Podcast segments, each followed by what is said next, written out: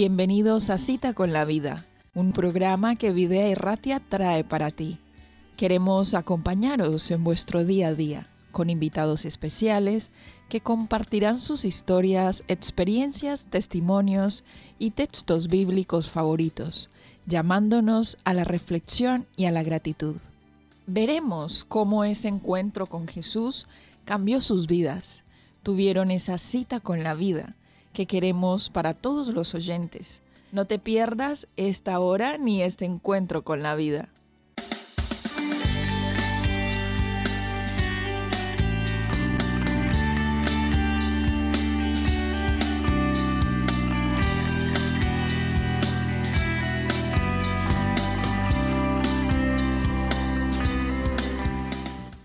Bienvenidos una vez más a cada uno de nuestros oyentes a otro episodio más de Cita con la Vida, un programa de testimonios, de experiencias personales que nos han acercado a Dios y que nos hacen también inspirarnos a través de la vida de otras personas.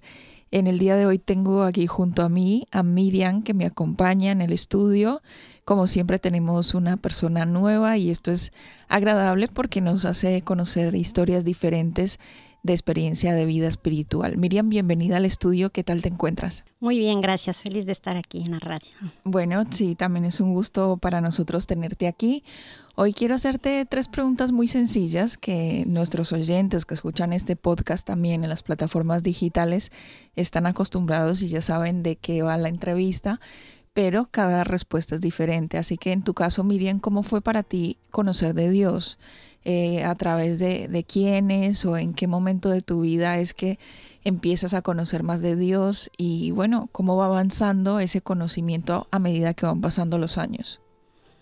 Bueno, eh, yo conocí al Señor es cuando llegó un momento de mi vida que llegué a tener una depresión terrible eh, y yo buscaba a Dios yo sin saber, ¿no? Yo, como dicen en el catolicismo, yo rezaba, ¿no?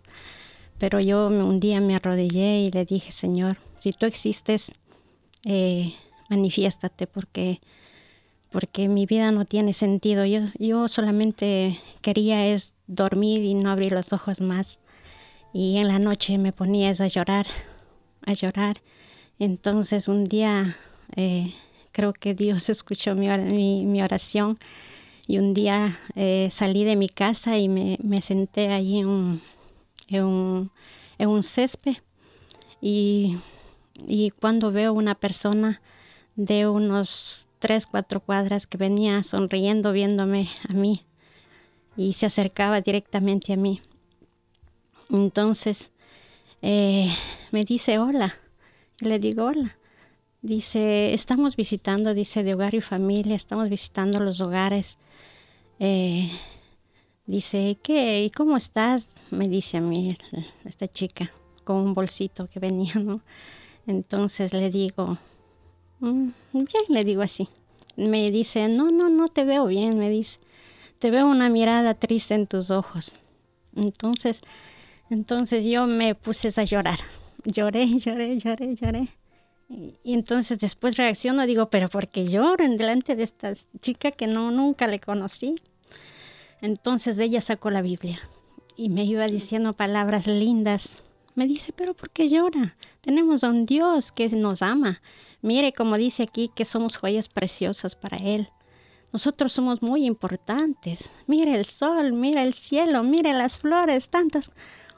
Era como que me destaparon Una venda de tus ojos. Sí. Entonces para mí era como que desde ahí ¿Hace cuánto fue esto, Miriam? Eso ya es como unos 8, 10 años. Hace unos 10 años. ¿Y te encontrabas dónde? En mi casa. Entonces, entonces ella decía, ¿quieres saber más de la palabra de Dios? Yo, claro, ¿cómo no? Así, desde ahí mi, mi vida cambió, digo. Y entonces yo a los sería a, los 15 días que ella me, seguía dando la palabra de Dios. Yo dije es que quiero yo bautizarme porque yo es que quiero conocer más de la palabra de Dios. Entonces yo me bauticé y también le llevé a mi hermana, a mi papá, a mi mamá y toditos. O sea, e, era tan lindo como Dios llegó a mi vida y desde ahí para mí es todo, mi Dios. ¿Y cuántos años tienes aquí en, en Bilbao, en el País Vasco? Mm, seis meses ya. Tienes seis meses. Y en estos seis meses has encontrado gente también que tenga los mismos principios que tú, las mismas creencias. Sí, sí, sí. Eh, yo he encontrado a la iglesia adventista. He venido y he buscado y he encontrado. Has encontrado en Bilbao. Sí. ¿Y cómo te sientes? Bueno, a pesar de que vienes de otro, de, de fuera, que tienes su cultura diferente, eh, pero que de alguna manera te has identificado con un grupo de personas aquí en Bilbao también y que comparten tu fe. Me imagino que eso tiene que ser especial, importante para ti.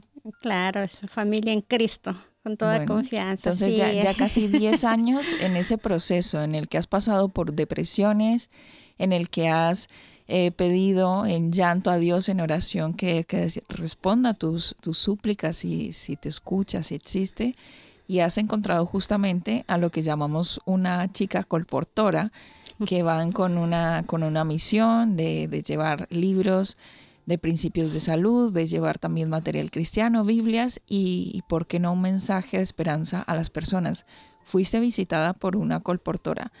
Al día de hoy, eh, cuéntanos qué experiencia, además de esa, claro, porque es un primer encuentro muy interesante, ¿Qué experiencia te ha marcado? ¿Qué, altibajo te ha ayudado eh, a, salir, a seguir en este proceso de crecimiento espiritual? Bueno, como todos, ¿no? A veces tenemos sus altas, sus bajas.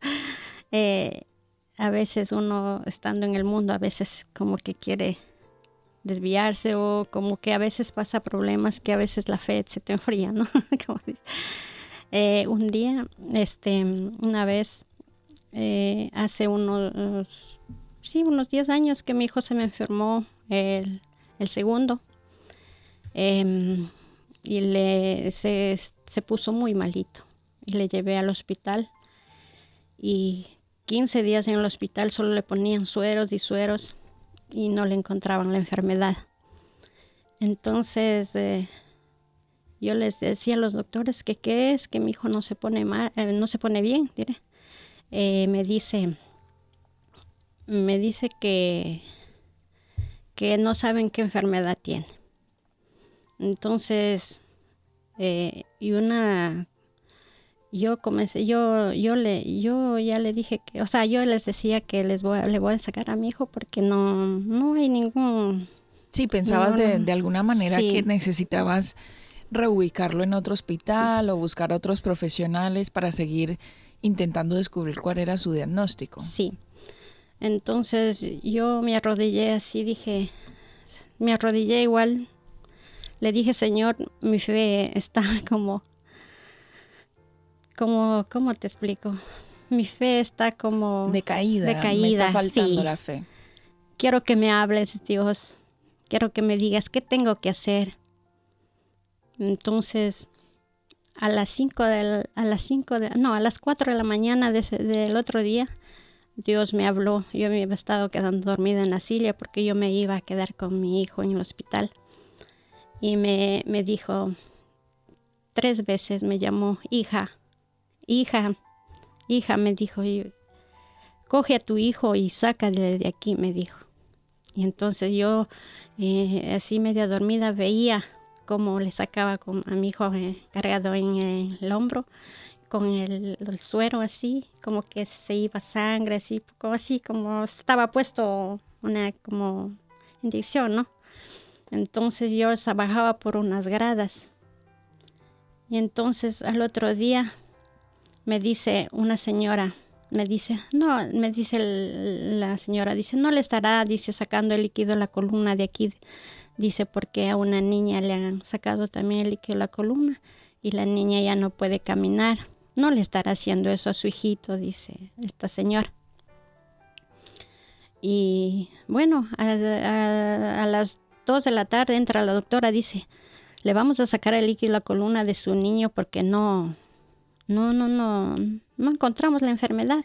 Pero un día antes ya le hicieron eso con otra doctora, pero de otro hospital. Entonces le dije yo, ya, ya le sacaron el, la columna, digo, de mi hijo y, ya no, doctora, le digo, ya no le voy a hacer que le saque. Yo le voy a retirar a mi hijo, le dije. Y cogí y le, y le estaba sacando a mi hijo. Dijo, no, no le pueden sacar a su hijo de aquí porque necesitamos la firma de su padre. Entonces, llegando mi cuñado, dice, yo soy el padre, yo le voy a firmar y, y le saco a mi hijo. Y bueno, me da una tranquilidad, ¿no? Yo no sabía ni dónde llevarle a mi hijo. Bueno, le bajé y mi cuñado dice, ¿y ahora dónde le va a llevar? Dice, vamos llevándole, dice, donde un doctor homeópata, dice, un doctor que cura con unas medicinas alemanas. Entonces digo, bueno, vamos. Entonces cogimos un taxi y le llevamos a mi hijo allá. Y entonces llegamos, eh, ahí el doctor nos atendió, dijo, présteme la historia del niño, que, qué es lo que tiene. Entonces, como no tenía ninguna historia, estaba en blanco la historia, no, no sabían qué tiene. Entonces él dijo, pero entonces, eh, pongámosle estas inyecciones. Le puso, me acuerdo que le puso unas dos inyecciones pequeñitas y me dio unas, unas, unas como pepitas de como pastillitas. Y me dijo, en el nombre de Dios pongámosle esto, porque no sé qué tiene tu hijo. Entonces digo, bueno, doctor. Entonces le puso las inyecciones y, ya me dio cómo tengo que darle el medicamento y yo me fui a mi casa. Eso haya sido a las a la una por ahí de la tarde. Entonces mi hijo se levanta a las cuatro de la tarde, se levanta todo sentadito en la cama, como que si no ha estado enfermo. Dice, mami, quiero comer, quiero comer. Para mí era una alegría. Y el doctor me dijo que ha sido el neumococo, que no, todavía no descubrían esa enfermedad por allá. Entonces él me dijo, mira que esto es un, esto es un milagro de Dios nomás, porque esta, esta enfermedad le deja sin, sin movilidad al niño. Y mi hijo, gracias a Dios, quedó bien. ¿Y cómo no agradecerle a mi Dios y testificar de cuán grande es Dios? Bueno, el relato que nos hace Miriam de su experiencia como madre sufriendo en una situación de salud compleja de su hijo teniendo muchos interrogantes y pocas respuestas, creo que es algo de lo cual muchas personas se pueden identificar. Y en este caso, ella ha encontrado eh, paz en la esperanza y también respuestas en, en la voz que Dios le ha puesto en su mente y en su corazón de qué era lo correcto para hacer.